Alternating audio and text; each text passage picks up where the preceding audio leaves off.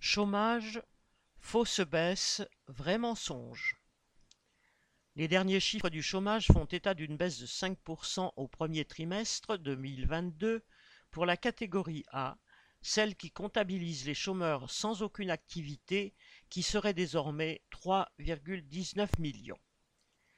La ministre du Travail Elisabeth Borne a immédiatement réagi pour s'en féliciter et reprendre la propagande de Macron lors de sa campagne électorale. L'objectif pour les cinq prochaines années serait le plein emploi. En réalité, c'est surtout la catégorie A qui baisse, mais le nombre de chômeurs comptabilisés dans les catégories B et C concernant ceux qui ont travaillé à temps partiel, parfois même seulement quelques heures dans le mois, a augmenté.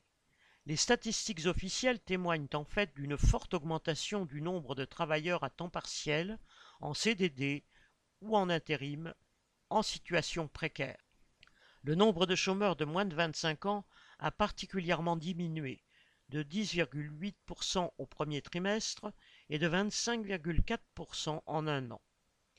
Une bonne partie de ces jeunes ont été recrutés comme apprentis, ce qui est devenu presque gratuit pour les patrons grâce aux aides massives de l'État depuis l'été 2020.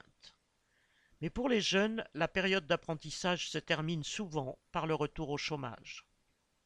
Interrogé sur RTL, Philippe Martinez, secrétaire général de la CGT, dénonçait des radiations de Pôle emploi qui auraient augmenté de 41% en un an à cause de la réforme de l'assurance chômage en disant citation c'est sûr qu'en dégageant les chômeurs des statistiques, le chômage baisse.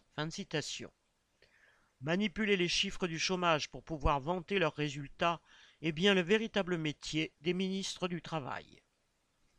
Hélène Comte